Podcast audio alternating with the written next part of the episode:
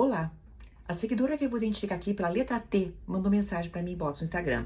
E ela diz: Queria muito sua orientação. Há uns dois anos atrás, no meu antigo, atrás, no meu antigo trabalho, meu patrão começou a dar em cima de mim. Eu no começo evitei, mas depois fui cedendo, não tive relação sexual com ele, mas beijamos e nos tocamos, tudo isso na casa dele. Ele é casado e eu não. Várias vezes ele me chamou para ir para um motel porque ele queria ter mais intimidade comigo, mas eu, apesar de querer não ir, não fui. Logo eu pedi conta do serviço porque ele queria ficar pegando em mim no trabalho e queria que continuasse cedendo. Isso estava me causando desejo que eu sabia que era errado. Mas mesmo assim, eu saindo, mesmo eu saindo do trabalho, ele mandava mensagens querendo sair comigo, recusei depois de um tempo tive forças para bloquear ele. Eu não transei com ele, mas mesmo assim eu traí a mulher dele, os filhos dele. Até hoje ela não sabe disso e eu vejo ela sempre na igreja e me sinto mal por isso. Queria poder contar tudo e tirar esse peso. Me sinto um lixo.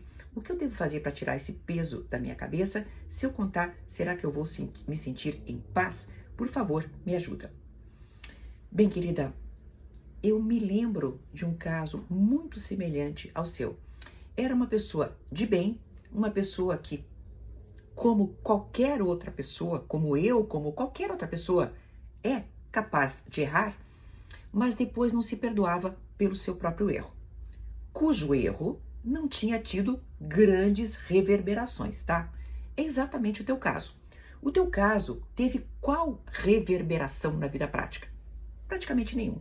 Esse homem é um malandro, é um alecrim dourado, é um infiel e provavelmente você não é a única pessoa em cima da qual ele baixou. Certo? Vamos lá.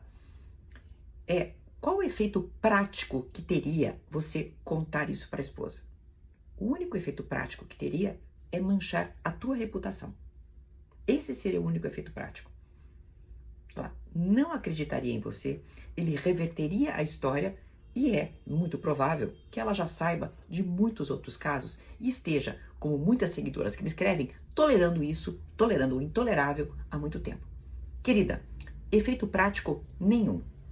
Eu gostaria que você aprendesse com o seu erro. Nossa, mas eu já aprendi. Perfeito. Então não precisa mais nada. Entendeu o que eu quero dizer?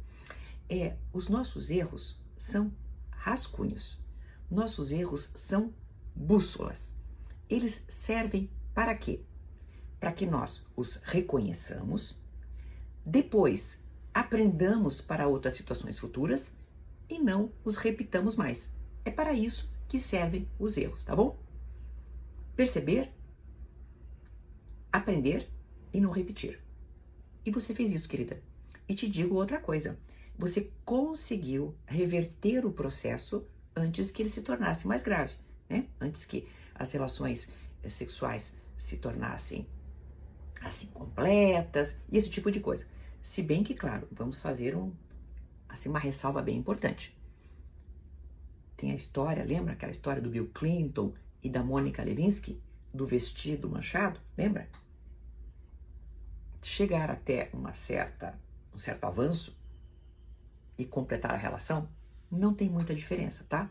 Mas, vamos lá. Você não foi adiante. Você pediu demissão de uma coisa que era o teu ganha-pão, que era o teu trabalho. Você conseguiu bloqueá-lo. Então, meu amor, pense numa coisa. Você errou, não deixou o erro aumentar, não está repetindo, e então, fique em paz.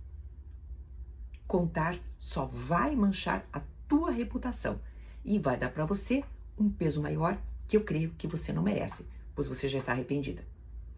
Até uma próxima!